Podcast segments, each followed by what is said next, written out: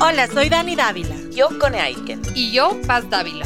Somos Maternidades Imperfectas, una plataforma que acompaña, empodera e inspira a las mujeres madres a vivir la maternidad como un espacio de autoconocimiento, fuerza y crecimiento personal.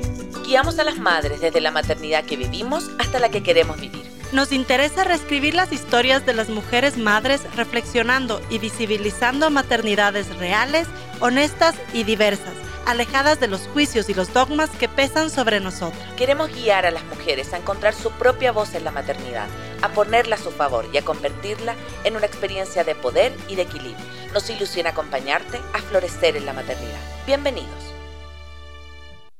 Hola a todos, querida comunidad de maternidades imperfectas. Mi nombre es Connie Aitken y estamos muy, muy, muy contentas de em, que nos estén acompañando nuevamente. Recuerda que nos puedes escuchar en Quito por la señal de la 101.7 y también desde cualquier parte del mundo en www.radiosucesos.fm. Nos puedes seguir también en Twitter e Instagram como arroba radiosucesosec y en Facebook como Radio Sucesos Ecuador. Recuerda también que nos puedes acompañar a través del www.maternidades imperfectas.com y todos nuestros capítulos se encuentran, por supuesto, en las plataformas digitales iTunes y Spotify. El día de hoy es un día muy importante, muy significativo, porque también tenemos de nuevo a La Paz. Recuerden que con La Paz ahora vamos a estar una vez también al mes em, en estos vivos de maternidades imperfectas, así que bienvenida Paz de nuevo acá a Maternidades. Muchas gracias, gracias Cone, gracias a quienes nos están escuchando em, a los tiempos que vengo al estudio, así que estoy feliz de volver a conectar con, este espacio. He estado más satelitalmente, pero sí me hacía falta esta, este, este espacio con la CONE, así que muy feliz de estar de vuelta. Gracias a quienes nos están escuchando. El día de hoy vamos a... Mm, hablar sobre un tema que puede sonar como duro, pero creo que es muy importante, necesario ponerlo sobre la mesa, hablarlo sin tabús, y es justamente cómo prevenir el suicidio como padres de nuestros hijos. Eh, cada vez más eh, hay índices más altos de suicidio a edades más tempranas eh, si no me equivoco, es una de las principales causas también de la muerte adolescente. Quiero decir, no es un tema marginal, no es un tema que está muy alejado eh, de nuestra realidad, al contrario, y justamente para hablar de este tema hemos invitado a Adriana Fornacini, psicóloga. Te paso la palabra, Adriana, para que nos cuentes de ti, cuéntanos de tu, de tu trayectoria, de tu interés por este tema. Bienvenida. Muchísimas gracias por la invitación, me encanta estar aquí. Eh, yo soy psicóloga clínica, estudié en la San Francisco, me especialicé en Barcelona, hice una, un posgrado de terapia familiar y terapia constructivista, también he estudiado terapia eh, relacionada al emocional y eh, hipnosis, psicología profunda y hago un poco también de terapia para trauma. Y también soy mamá, tengo una linda hija de seis años, entonces todo, todo se conjuga aquí. Qué lindo, qué lindo, Adriana. Y, me encanta que estés acá porque, a ver, con Paz, cuando em, creamos este espacio de maternidades, sí tiene como un énfasis en la primera infancia. Las dos somos mamás también de niñas de 6 años, yo también tengo otra hija de 3. Pero cada vez más, sobre todo con la llegada a la radio, nos escuchan mamás y personas que tienen hijos no solamente pequeños, sino que hijos ya adolescentes. Y creo que es un mundo que no hemos explorado. Y hay algo a mí que me llama mucho la atención, sobre todo cuando escucho a amigas que tienen hijos adolescentes, que hay ciertos comportamientos de los, de, los, de los jóvenes que parecieran que son obviamente típicos de la edad, ¿no? Eh, pero que parece que no están hablando de un tema más profundo, ¿no? Hay veces dicen, no, pero es que no me entiendo, es que, no sé, mm. está tan rebelde o está tan silencioso, ya no mm. me habla, eh, ya se esconde solo en su pieza o está solo en el celular hay un mundo que yo creo que hoy los papás no podemos como manejar ni, ni, ni, controlar menos, pero ni siquiera ver qué está pasando, que es por ejemplo el mundo digital. Cuéntanos un poquito las primeras señales o qué podríamos como papás estar atentos como para poder, antes de pensar en, obviamente en un suicidio, sino que como prevenir, conversar, ponerlo sobre la mesa, porque creo que como papás nos da mucho miedo a veces hablar, no solo de la muerte, sino de las cosas más difíciles. Mm. Entonces, así como tenemos que con nuestra guagua hablar de sexualidad, ¿cómo podemos ya primero también tener atento a estas señales y hablar también de este tema? Sí, hay algunas variables que nos dan alertas. Hay eh, variables externas y variables internas en el comportamiento de los hijos. Eh, obviamente en la adolescencia se dan cambios que son normales y hasta son buenos porque los chicos están buscando la identidad basada en ellos mismos, en sus mm. decisiones, a veces se equivocan, pero es parte de una construcción eh, del ser que va a ser necesaria en el futuro para que sean más fuertes y más funcionales y tengan más seguridad en sí mismos. Pero eh, cuando vemos conductas ya muy pronunciadas de un cambio de comportamiento en conjunto, ¿no? Eh, está bien que a veces los chicos sean más reservados o estén más en su cuarto, pero cuando vemos que de repente mi hijo ha cambiado de una manera radical, mostrando comportamientos que eh, se pueden relacionar con la ansiedad o la depresión, son alarmas. Por ejemplo, chicos que no se quieren levantar de la cama, no quieren ir al colegio, de lo que eh, conversaban, se comunicaban, están sumamente introvertidos, callados, podemos verlos tristes, apáticos, desganados, eh, lo que les gustaba hacer ya no les gusta hacer, pueden comunicar eh, un tema de baja autoestima hacia ellos mismos, diciendo es que yo no valgo nada, nadie me quiere, eh, decirles eh, que vayan al colegio y ellos aquí hay que poner atención, no, no, no quiero ir al colegio, me siento mal, algo está pasando ahí, es importante tomarlo en cuenta porque el tema del colegio para los adolescentes es súper importante. Entonces, eh, justamente también estamos promoviendo este tema del de, cuidado del suicidio por lo que pasó con una chica del Mejía que justamente se quitó la vida porque este tema del bullying también es importante como padres, estar informados de qué está pasando en la vida de mis hijos y también pueden haber agentes externos que influyan, como puede ser eh, situaciones duras familiares o en el entorno. Un divorcio, un cambio de casa, un duelo profundo, mm. una ruptura amorosa, también eh, ciertos agentes de riesgo como puede ser el alcohol, las drogas, que los hijos estén en pandillas o se estén llevando con gente eh, conflictiva, también puede ser una alarma que como padres nos hace que estemos eh, viendo qué les pasa a nuestros hijos, ¿no? Tener un poco de cuidado y empezar a explorar qué más hay ahí de estas alarmas. Sí, em, usualmente también desde mi experiencia con mi salud mental, como los problemas no empiezan, quiero decir, es como un poco una bola de nieve, ¿no? O sea, mm. vas, vas como adentrándote eh, eso, en el desgano o en la tristeza, o sea, es como, es un proceso de alguna manera paulatino, ¿no? Que yo creo que desde la observación puedes como ir viendo estos cambios. Y lo que te quiero preguntar, porque como que de plano lo estamos asociando con la adolescencia, pero no sé si es un proceso, digamos, eh, el de la depresión o el de la ansiedad, que puede empezar antes, que se puede manifestar como eh, ya desde la infancia. Cuéntanos un poco como, como este hilo, ¿no? O sea, porque yo creo que cuando... Em, alguien, eh, eso, tiene un, un, intento de suicidio o llega a tener ya una depresión más profunda, seguramente hay como todo un camino hasta llegar hasta ahí, ¿no? Entonces, como desde el punto de vista del mundo infantil y adolescente, ¿cómo funciona eh, este, digamos, este, este recorrido? Como seres... Eh, como somos seres integrales, bien lo dices tú, hay un camino, un desarrollo del tema. Entonces, primero está el tema familiar, que es fundamental. Eh, si es que en la familia de los niños hay personas que tienen rasgos depresivos, ansiógenos, trastornos de personalidad o incluso ya han habido dentro de la familia intentos suicidas, eh, puede haber una mayor tendencia genética y ambiental para los niños. Ya nacen con una mayor eh, tendencia, no decimos que ya nacen deprimidos porque no es así, pero eh, se ha visto en las investigaciones que hay ciertos genes que se pueden activar. Entonces, si el entorno es súper conflictivo y hay familiares con problemas eh, de salud mental, ahí vendría, eh, digamos, la el, primer punto que puede llevar a, a, los chicos hacia un suicidio. En segundo lugar está el ambiente, ¿no? Si aparte de que hay estas tendencias genéticas, en el ambiente se vive agresividad, mm. alcoholismo, Incluso yo he visto padres que han intentado suicidarse delante de los chicos o han hablado de quererse ah. suicidar. Eso mm. les impacta profundamente porque el mensaje que le están dando los papás es, te puedes suicidar si tienes un problema. Entonces he tenido chicos que me han hablado del suicidio justamente a partir de ver a sus propios papás hablando de esto, ¿no? Eh, hay que tener mucho cuidado.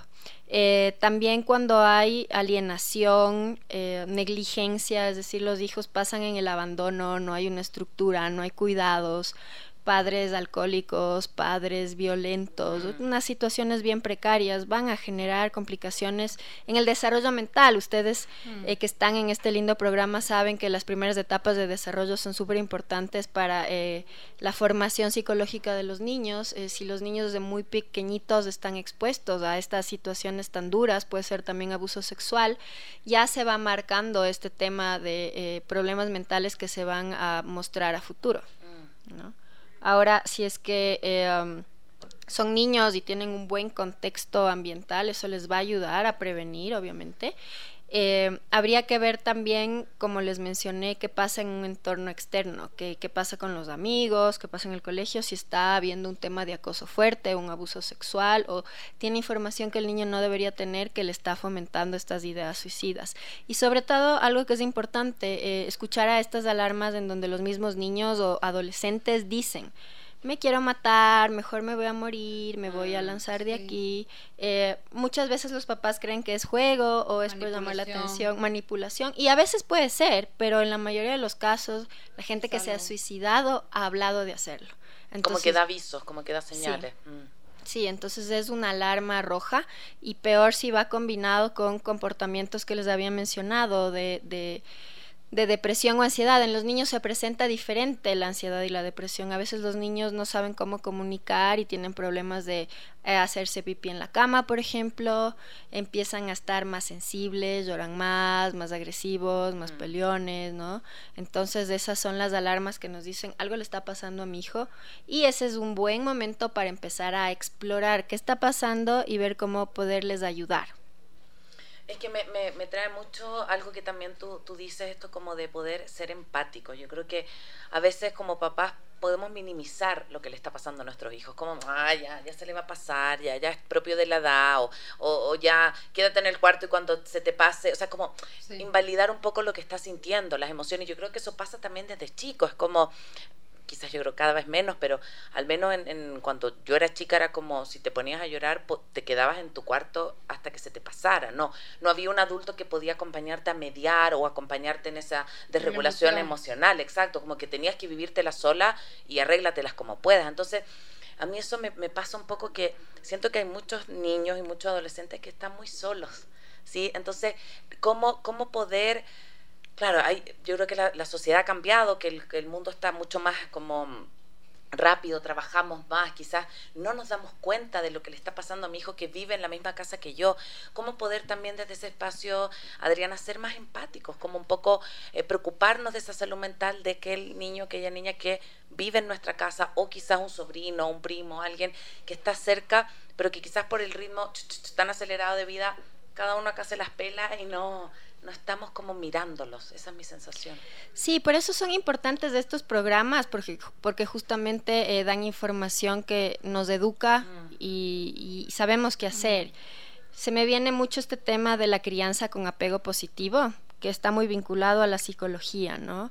Eh, se ha visto que los niños que crecen en un espacio seguro, en donde los padres son cercanos, en donde les dan seguridad, validación y comunicación, son personas que van a tener a largo plazo mejor autoestima y mejor salud mental y van a poder relacionarse desde la seguridad. Entonces, aquí una invitación a invertir en ese tiempo de apego seguro, en donde como papás nos vinculemos y compartamos tiempo de calidad con los hijos para que ellos tengan esas bases a futuro que van a prevenir eh, problemas de salud mental o ideas suicidas. Mientras mejor construya ese afecto, esa comunicación, esa seguridad, mis hijos están eh, más prevenidos a vivir este tipo de circunstancias. Ahora, ¿qué pasa eh, en, la, en, la, posmodernidad en la que vivimos, en donde nadie tiene tiempo? Si es una invitación a buscar, aunque sea esos tiempos de calidad, para compartirlos con los hijos y que se dé una complicidad los juegos, hacer actividades que, que, que, le gusten a los chicos, reírnos, compartir.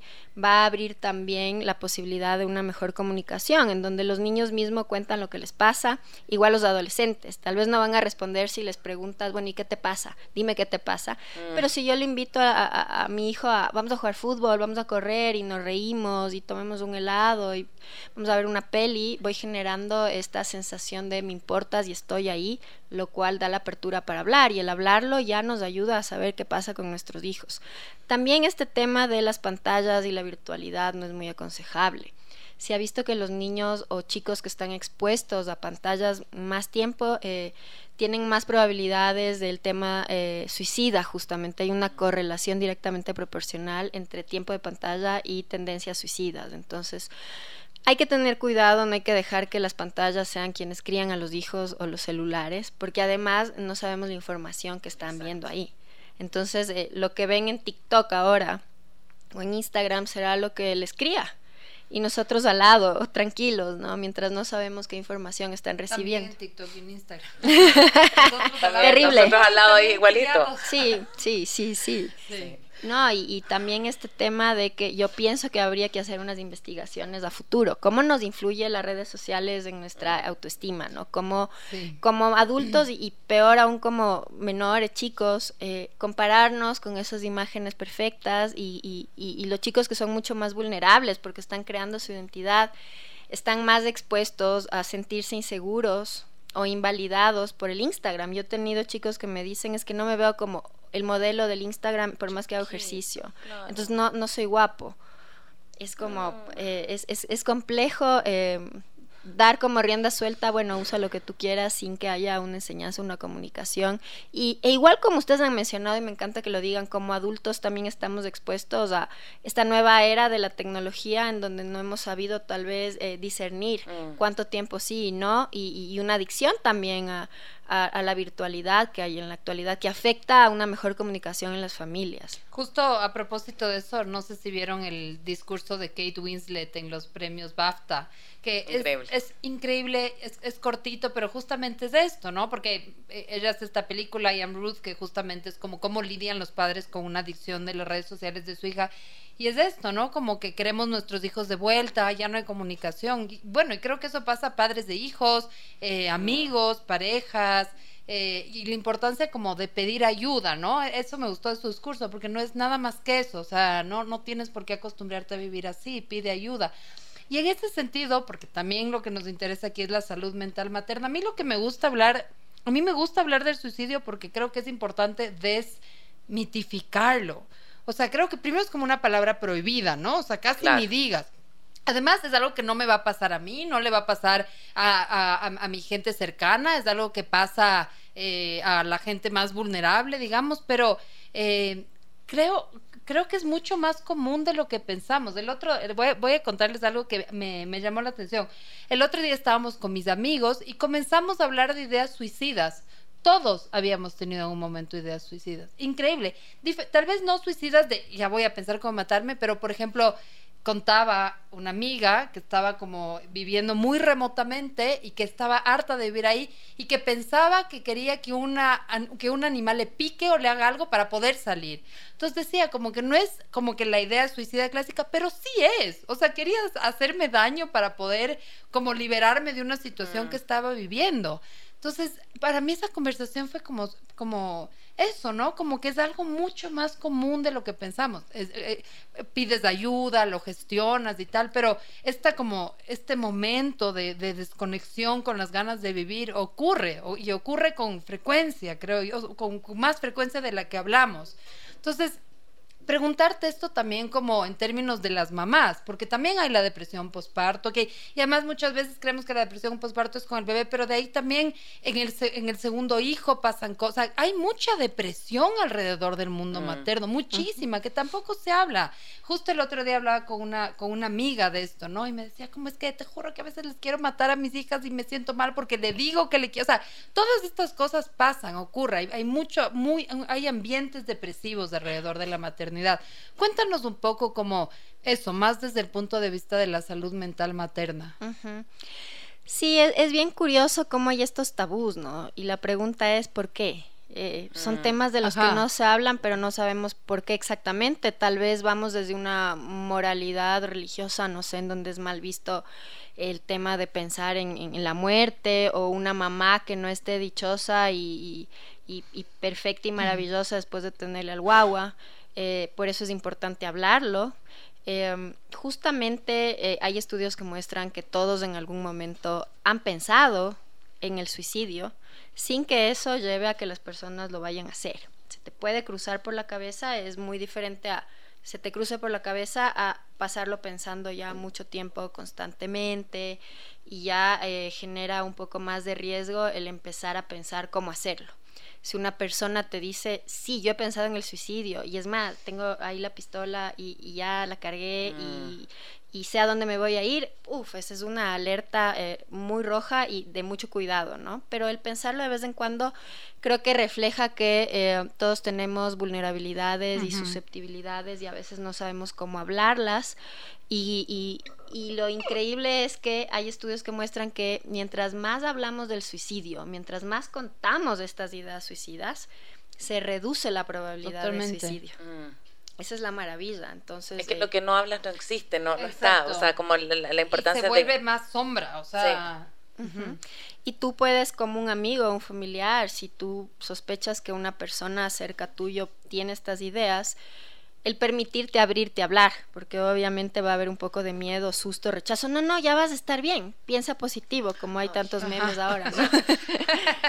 ya no te deprimas. Pero en cambio, si yo me permito abrirme a escucharle al otro con atención genuina, básicamente le estoy dando una terapia eh, al escucharle. ¿Y por qué piensas de eso? ¿Qué te pasa? A ver, sí, a mí también me ha pasado que estoy triste, eh, cuéntame y permitir que ahí estés podemos eh, sanar. Eso es muy psicoanalítico, pero además a través de una conversación puedo eh, no solo sacarlo, sino replantearlo. ¿Por qué pienso eso? ¿Cómo podría hacerlo diferente? A veces se necesita solo alguien que esté ahí. Se dice que el suicida no es que realmente se quiere morir, sino que quiere cambiar ese aspecto de su vida que no puede y no sabe cómo cambiarlo. ¿no? Entonces, al escucharle, al proponer, al ser un espejo, un reflejo del otro, el otro puede ir encontrando soluciones a eso que en ese momento le parece como insoportable, ¿no? Mm. Y ahora el tema del estrés postparto también es interesantísimo hablarlo porque es bastante frecuente y es totalmente un tabú. Sin embargo, eh, hay muchas mujeres que tienen estrés o depresión postparto que han podido pensar en suicidarse y eso se hace como una bola de nieve porque si, si hay ansiedad, la mujer dice, soy una mala madre, ¿cómo puedo querer morirme? Soy malvada, mi hijo está en peligro. Hay esto también de la ansiedad posparto que es como, le voy a hacer daño al bebé, soy mala madre por estar deprimida y por estar pensando en morirme cuando debería estar feliz y entonces empieza a haber un rechazo al niño y se hace una bola de nieve, ¿no? Entonces el, el entender y el conversar es súper sanador y el saber que eh, a esas mamás que pueden estar pasándoles mal, eh, hay como darles una mano a través de eh, la aceptación, el interés genuino y la apertura de desatanizar esto, porque es un tema hasta químico, ¿no? Totalmente. Sumado a las malas noches que también producen malestar psicológico y físico. Entonces, es súper bueno esta educación psicológica, ¿no? Que permite a la gente naturalizar el tema y podernos apoyar entre nosotros, también entre la comunidad. No necesariamente ir al psicólogo, sino poder tener una buena amiga, a mi madre, a la gente que está cerca, a mi pareja, contarle cómo me siento y que haya ese sostén del otro lado, ¿no? Sí.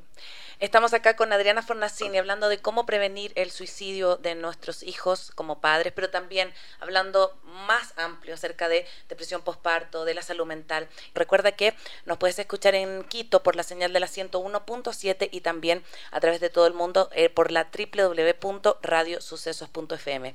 Adriana, quería retomar algo que dijiste antes de la pausa, que eh, justo tengo una amiga que está pasando por un proceso de depresión y ella eh, tiene una plataforma en redes sociales, entonces decidió hacerlo público, ¿sí? Tiene un montón de seguidores, entonces decidió contarlo. Y una de las cosas que ella contaba es que mucha gente, claro, ya tenía mucha vida activa, tiene una plataforma de, acompañamiento, se, se, desapareció. Entonces la gente, ¿qué te pasa? ¿Qué te pasa? Volvió a aparecer Y dice que lo que más le molesta es esto que tú dices un poco de, tú puedes, ¿por qué no te levantas de la cama? Si es solo voluntad, dale, ¿por qué así? ¿Por qué no le pones ganas? Échale, échale ganas, brilla, dale. Tienes todo. Tienes todo en la vida, ¿por qué eres así tan desagradecida? Y dice que eso la podía volver loca, porque efectivamente ella nunca había tenido depresión y, y, me decía, no sabes hasta que no estás adentro. Entonces, como yo entiendo también desde el, desde el entorno como estos deseos de, de positivismo, ¿no? Pero se transforma en este positivismo tóxico que yo creo que también se lo traspasamos a nuestros hijos. Es como, vamos, si puedes, no sé qué. Y a lo mejor ese niño, esa niña, de verdad no puede más con su vida, digamos, como que necesita ayuda en salud mental y nosotros le estamos como tratando de echar porras cuando en realidad lo que le estamos haciendo es haciéndole quizás más difícil ese proceso. Cuéntanos un poco cómo este exceso de positivismo también puede como como no apoyar un proceso de, salud mental, no solo en las madres, sino que también en nuestros hijos, en nuestros adolescentes. Es eh, súper interesante. Creo que hay que tener el discernimiento y la sabiduría, el tacto, el sentido común, ser oportunos en todo este tema de la salud mental, ¿no? Porque obviamente al decirle tú puedes, hay una buena intención y estás queriendo ayudarle, no le vas a decir ya entonces échate a morir.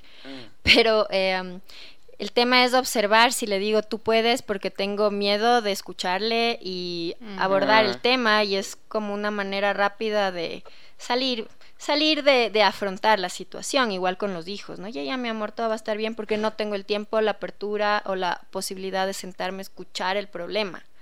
A veces les tenemos miedo a las emociones, a llorar, a mostrarnos enojados, y las emociones son súper importantes y necesarias porque son parte de los seres humanos. Como tú decías, este positivismo tóxico, y creo que se refuerza mucho en redes sociales, sobre todo en el Instagram de siempre estar bien, es algo irreal porque es un mundo Disney, Hollywood, que no sé quién nos vendió y que no es el óptimo tampoco, porque nosotros como seres humanos somos mucho más ricos y, y más complejos que solamente siempre estar sonriendo.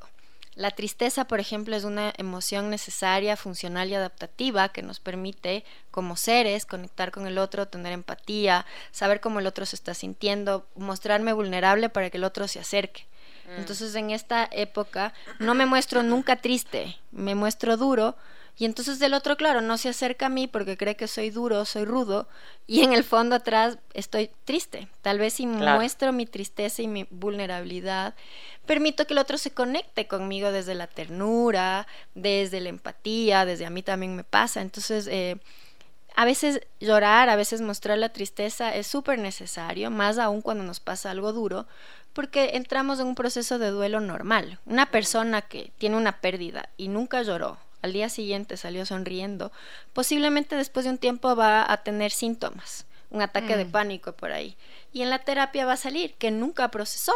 Entonces, es necesario abrirnos a la emoción primaria normal que nos ayuda, eh, nos ha ayudado también a sobrevivir como especie. Por ejemplo, las iras es una emoción bien necesaria para eh, manifestar lo que nos parece injusto cuando sentimos que estamos en una situación de injusticia o de abuso, nos ponemos enojados, lo cual nos permite poner límites, ¿no? Entonces está bien, es normal, es una emoción funcional, pero si yo soy una persona que no pone límites y tapo eh, esa emoción primaria de la ira, por ejemplo, con, como les decía, alegría, me vuelvo pasivo-agresivo, ahí es cuando es el problema. Entonces, está bien escuchar al otro cuando se siente mal y llora, como papás hacer una invitación a permitirnos darnos el tiempo a sentarnos a escuchar qué le pasa a mi hijo, a ver, cuéntame, no, no tengo miedo incluso de escuchar a veces estas cosas feas que nos pueden contar, porque el hablarlas va a permitir que sean sanadas. Eso es un poco lo que se hace en terapia, ¿no? Mm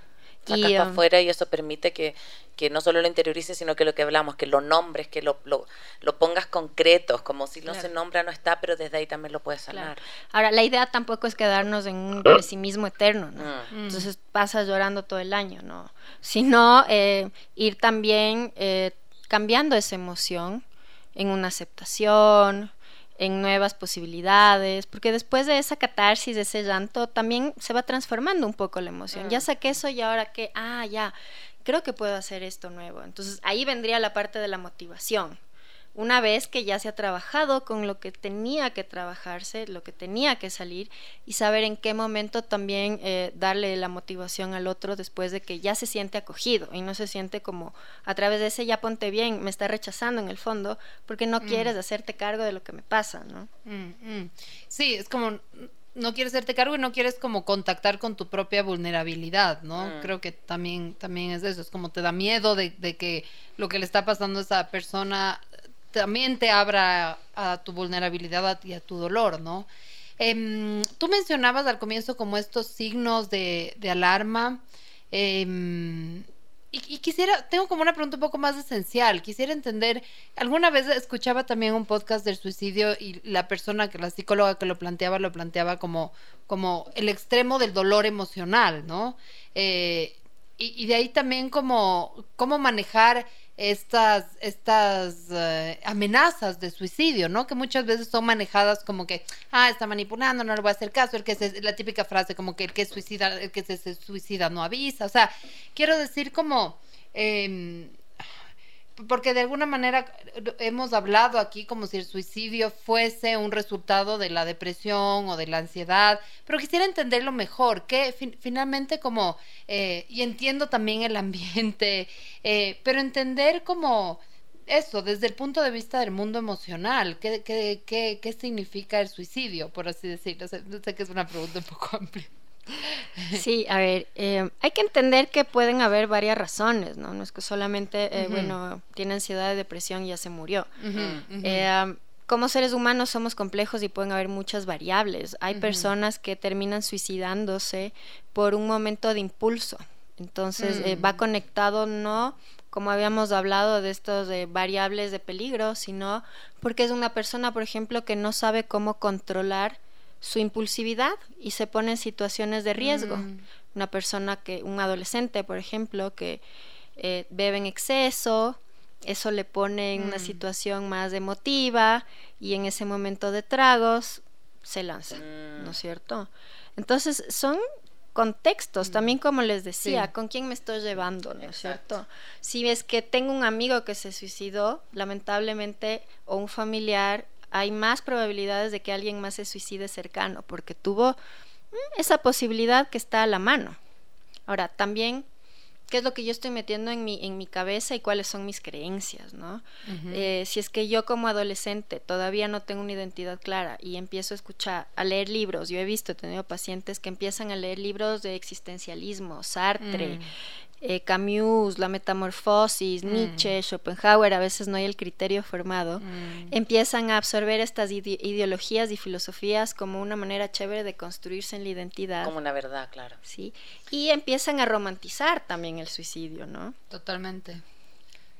Eh, entonces, eh, son muchas cosas y es que también los chicos viven una situación en donde realmente no están deprimidos, no se quieren suicidar en sí, no lo están pensando, pero tienen mucha violencia intrafamiliar, mm. situaciones extremas al límite en donde son mm. golpeados, son abusados. Puede haber en ciertos momentos esta idea de que a través del suicidio se fue este malestar, me escapé, ¿no? Mm. Personas que tienen tendencias evitativas también. Hay gente que no le gusta afrontar lo incómodo, entonces escapan. Ahí yo creo que también sería eh, una, una ¿cuál sería la palabra? Como una mayor tendencia a poder querer suicidarse si son personas súper evitativas, ¿no? Personas que no pueden manejar la frustración, mm. ¿no? Si no se hace lo que yo quiero, entro en dolor terrible, grave, porque se debe hacer siempre lo que yo quiero.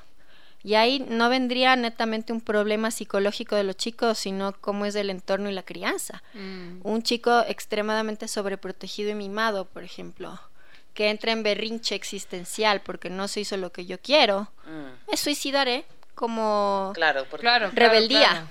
¿no? Entonces, son muchos factores, es muy complejo. Yo creo que ya en el tema de la depresión se viene cocinando la idea porque ya no se ve una esperanza, puede haber ya una depresión química en donde el cerebro ya no está absorbiendo la serotonina y la norepinefrina y la persona ya no se quiere levantar, no avanza más con su vida y empieza a maquinar esto, ¿no? Entonces, eh, ¿qué hace que una persona se suicide? habría que sentarnos a profundizar Mm. cada contexto, cada mundo, ¿no es cierto? Pero sí existen, digamos, eh, agentes que pueden fomentar esto. Por ejemplo, ¿qué dicen los estudios? Que los chicos que tienen bullying pueden tener una mayor tendencia al suicidio. ¿Por qué? Porque están en un contexto de acoso, de violencia, en donde no se pueden defender. Y hablemos que el bullying no es solamente que un compañero está molestando, es un grupo de gente que eh, se alía con el acosador y es cómplice, o se ríen o, o- o no dicen nada, entonces es ir a contextos de mucha agresividad en donde mi validación Mm. eh, se ve afectada, en donde todo el tiempo es algo continuo, todos los días, toda la gente me hace un lado. Y si aparte lo sumo a un contexto familiar de abandono, nunca están mis papás, ¿no? No tengo con quién hablar, entonces va a generar una mayor eh, propensión a esto, ¿no? Si yo sí creo que, por ejemplo, en adolescentes el bullying es un tema a tomar en cuenta, una Mm. gran alarma que deberíamos como papás ver. Mm. Sí, y también estaba pensando como volviendo a lo que había hablado un poco La Paz, esto de- del tema de las redes sociales. Ni una de nosotros vivió esto de tener una segunda vida en redes sociales. O sea, como tener otra, otra identidad. O sea, yo le decía a La Paz la otra vez, qué bueno que cuando éramos adolescentes, de verdad, nadie nos sacaba fotos si no teníamos ahí un, un romance, nadie, eh, si no sé, eh, habíamos ido despeinada al colegio, nadie te sacaba una foto y te subía un perfil. Y ahora alguien que sufre bullying, por ejemplo, puede tener una vida para sus papás aparentemente tranquila, si los papás no saben qué pasa, pero le pueden estar haciendo una página en Facebook para molestarla. O sea, me refiero como que también como papás tenemos que estar súper atentos de eh, qué está consumiendo mi hijo, con quién se está juntando, las páginas que está visitando. O sea, tuvimos hace poco, bueno, hace harto, la verdad, hace casi un año, un capítulo que está en nuestras plataformas que es muy bueno, que se llama Secuestrados por las pantallas, de una psicóloga chilena que, una educadora chilena que se llama Carolina Pérez, y ella dice esto, como de que no nos damos cuenta, efectivamente, los secuestrados que estamos por un mundo que nos ofrece un montón de cosas, pero también otra identidad. Entonces hay chicos que de verdad lo están pasando muy mal en el tema virtual y tienen este bullying. Y por supuesto hay, papás que dicen, es que nunca me di cuenta, es que nunca conversé, a lo mejor nunca puse un límite, a lo mejor me daba susto y claro, el, el mundo del, del, del niño es el celular, pero nunca le dije, no puedes tener celular hasta, tan, hasta tanto tiempo. O sea, como, ¿cuál es la importancia también de eso? Como de hablar de estos temas que pueden ser incómodos, pero que necesitamos como ponerlos en la mesa. Sí, justamente viene esto del cyberbullying, que también es una manera de bullear, eh, que es eh, a través de las redes sociales. O sea, el niño ya llega a su casa y dice que alivió, me liberé de esto. Y entra al teléfono como buscando relajarse de alguna manera, porque es el teléfono adictivo o las redes, porque generan dopaminas, como aquí voy a buscar un rato de bienestar, voy a ver algo chévere, voy a hablar con alguien que me cae bien. Y no, lo que encuentra es que le están también acosando por ahí. Y para los chicos es tan importante esta imagen virtual que si es que empiezan a insultarle por ahí, a ponerle nombres, ¿no? Eh, también se va a ver sumamente afectado. Entonces, eh, yo insisto en este tema del control de los teléfonos porque porque he visto que a los niños de 6 años les dan celular.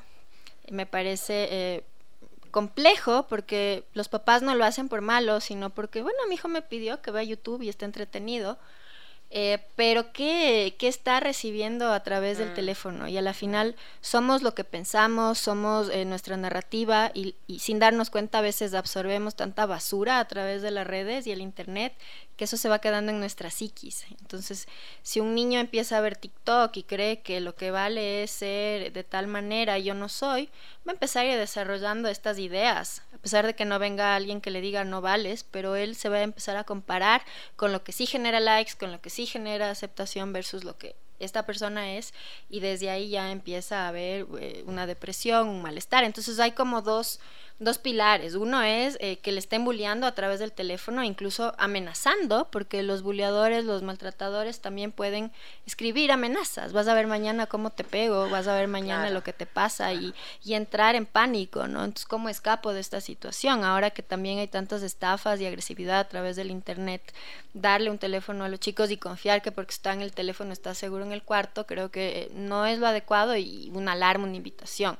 Somos como nuevos en el manejo todavía de la virtualidad. No sabemos tampoco a nosotros qué nos va a pasar por estar tanto en, la virtualidad, peor a los niños. Entonces, eh, no creo que eh, sea muy buena idea confiar tanto. Creo que podría ser una manera de equilibrar esto, promover actividades en la vida real como extracurriculares, hobbies, que corran, que jueguen si les gusta la música, el arte la natación, el tenis, eh, cómo promover que haya unas actividades más constructivas, porque también creo que el estar mucho en redes eh, va de la mano con espacios de vacío. No sé qué hacer, mm. no tengo nada que hacer, no hay nadie en mi casa, buscaré compañía en el cel. Exacto. Totalmente. Sí, bueno, antes de pasar la canción, justo me gustó algo, esto que dijiste de es que finalmente, es, y yo le explico a mi hijo así porque creo que es una manera fácil de entender, es como lo que consumes, o sea, lo que te metes a la boca, lo que te metes a los oídos, lo que te estás metiendo a los ojos, o sea, como realmente eh, cuidar eso, ¿no? Yo me, yo em, tenía una tendencia súper marcada de escuchar música excesivamente nostálgica hasta que identifiqué que en serio me llevaba una y otra vez a estados así. Y de verdad, es más, mi hijo el otro día dice, mi mami antes escuchaba música tristosa y ahora escucha reggaetón. Pero es que lo hago a propósito, en serio, mm, porque... La música emo que te decía yo. Ajá, la música emo, pero 100%. Entonces es como que generar ese ambiente así como recogido, como, como más, que por momentos está bien, pero no, no no con, no con tanta frecuencia, digamos. Entonces yo creo que también es como lo que ves, lo que escuchas, tener, tener ese cuidado. Estamos acá de vuelta en nuestra última patita de este programa en vivo de Maternidades Imperfectas, hablando con Adriana Fornacini de el suicidio adolescente. Y no solo adolescente, sino que también en términos de salud mental. Y hay algo que tú dices que me parece eh, importante como para entregar ya hacia el final del programa herramientas, Adriana, porque creo que quienes nos escuchan también necesitan saber un poco, bueno, tengo un hijo a lo mejor que está muy callado o está muy rebelde, ¿qué hago? ¿Cuáles acciones tomo? Entonces, una de las cosas que tú decías que, que me parece como súper rudo de decirlo, pero que es súper real, que es como aleje toda arma o guarde toda arma cortopunzante o eh, remedios o algo que su hijo pueda como consumir para, no sé, para mm. provocarse una sobredosis de medicamentos o para cortarse también, por ejemplo, acudir a, un especialista inmediato de salud mental. ¿Cuáles son aquellos como, como tips o herramientas que podemos entregarle a los papás, a las mamás que nos están escuchando, si ven alguna de estas conductas de riesgo en sus hijos y que puedan decir, a lo mejor necesito como ponerle más atención, que no es solamente la adolescencia, no es solamente que está triste, sino que puedo y tengo que tomar otras acciones? Sí, yo creo que estas medidas que has mencionado son como de emergencia, ya alerta roja. Si le veo a mi hijo pésimo y tengo ahí al lado el botiquín de remedios con somníferos, eh, bueno, por sentido común no le voy a dejar ahí todo, todo tipo de herramientas como cuchillos, sobre todo armas de fuego. Ahora con la nueva ley hay que tener cuidado porque por lo general los intentos suicidas con armas de, eh, de fuego eh, son, terminan mal. Cuerdas, alambres, todo lo que pueda eh, facilitar a los chicos, ¿no? Eso sería como la medida eh, práctica rápida, pero bueno, ¿qué, hacemos después? Mm. Si mi hijo está tan mal, necesito pedir ayuda, como ustedes han mencionado, e ir a un especialista. Eh, es bueno que los niños vayan a psicólogos infantiles porque ellos son los que tienen las herramientas específicas para niños o para adolescentes, ¿no? Es diferente un psicólogo clínico para adultos que para niños. Entonces, muchas veces y esto tal vez suene medio duro, pero también la terapia eh, empieza por la familia y uno mismo como padre, porque de alguna manera transmitimos lo que somos. Entonces, es, es chistoso a veces los, eh, los papás llevan al hijo y es como, bueno, ya mejórele, ¿no? Ya vengo. Y en realidad... Se lo dejo, se lo dejo para que lo, es que le haga una él Es esto, esto, esto, esto, esto, pero cómo fue creando esa identidad, de dónde absorbió esta información. Ah, de los padres, de la familia. Entonces papás también a terapia, ¿no?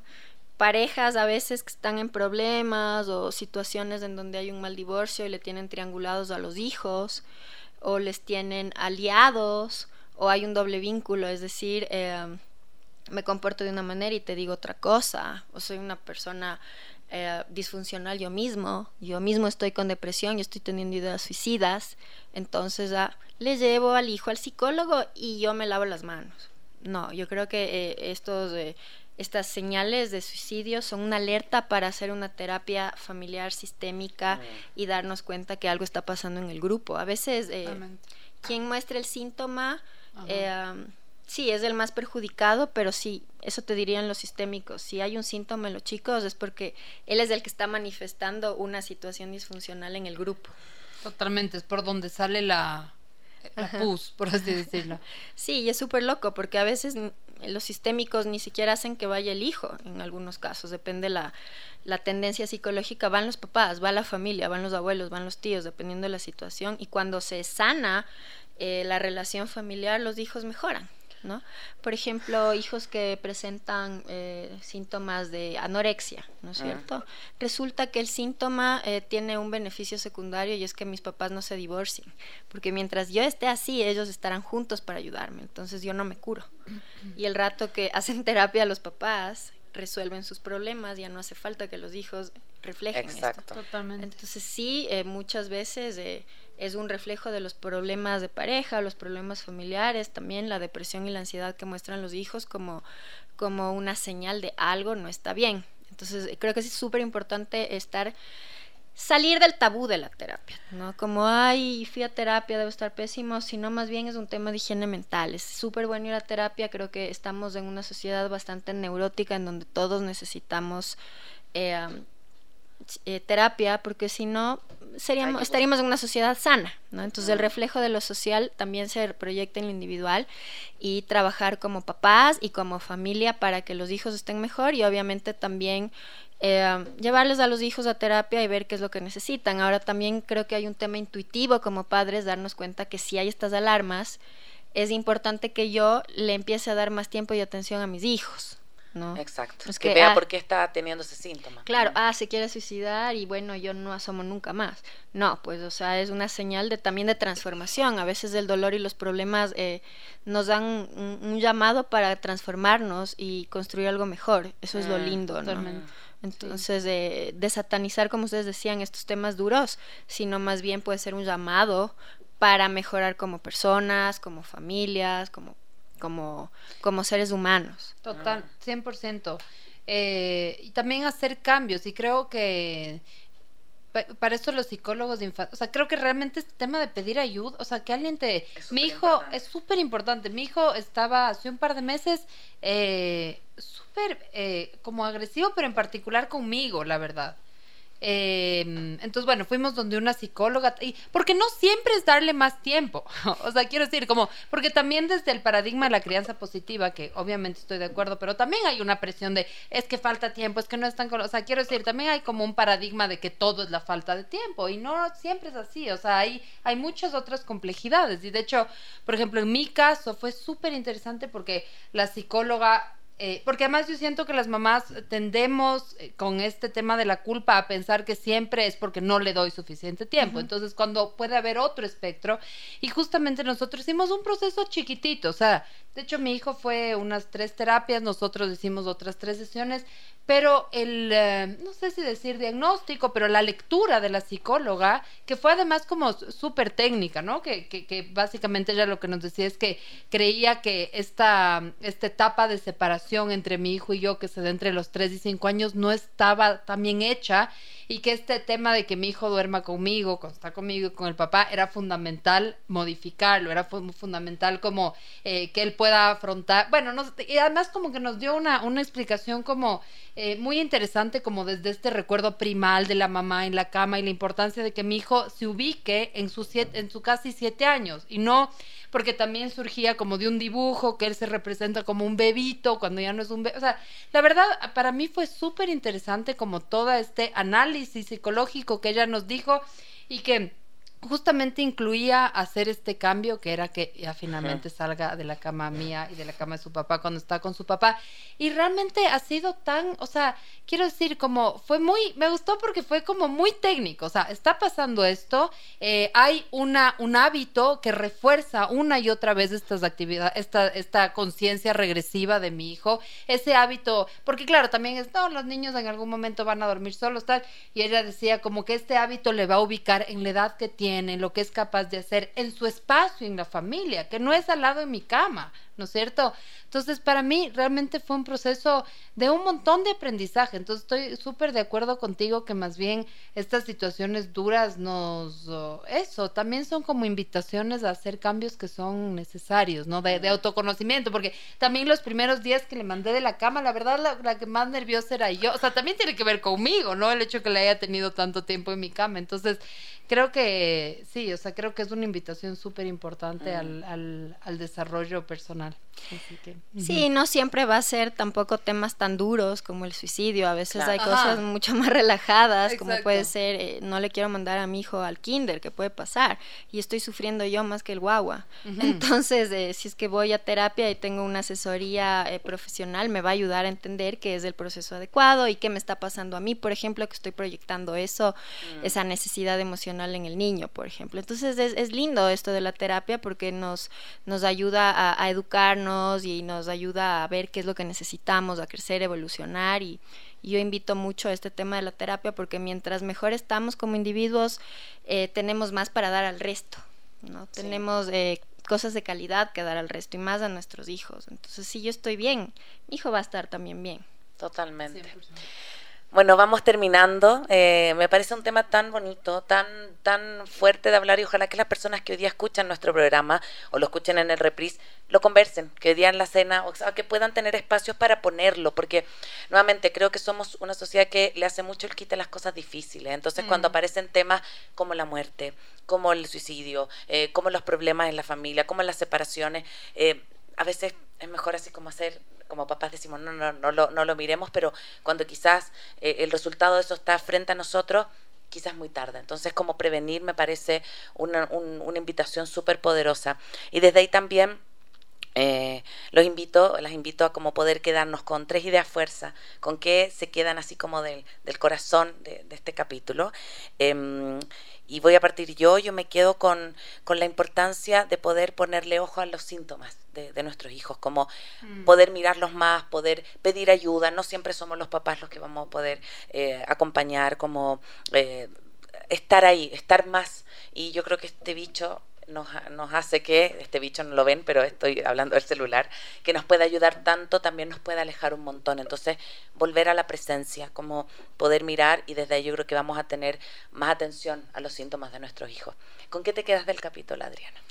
Bueno, a mí me gusta y como buena psicóloga eh, no hay que tenerle miedo a las emociones. Mm. Entonces, de lo que habíamos hablado, si veo que alguien está con una idea suicida o está deprimido, más aún mis hijos, no decirles, ya, ya, mijito, ya, ya mañana vas a estar bien, sino darme el tiempo eh, de sentarme a tener la conversación difícil, a escucharle con atención genuina, interés genuino, porque eso de por sí es terapéutico. Claro. Puede haber dos psicólogos, el uno con interés genuino y el otro que no tiene eh, el simple hecho de, escuchar con interés es sanador. Entonces, más aún como padre, si es que yo eh, me abro a hablar de lo que siento y él siente, ya va a ser un proceso terapéutico familiar y de por sí también invitar a las familias a que haya mejor comunicación, ¿no?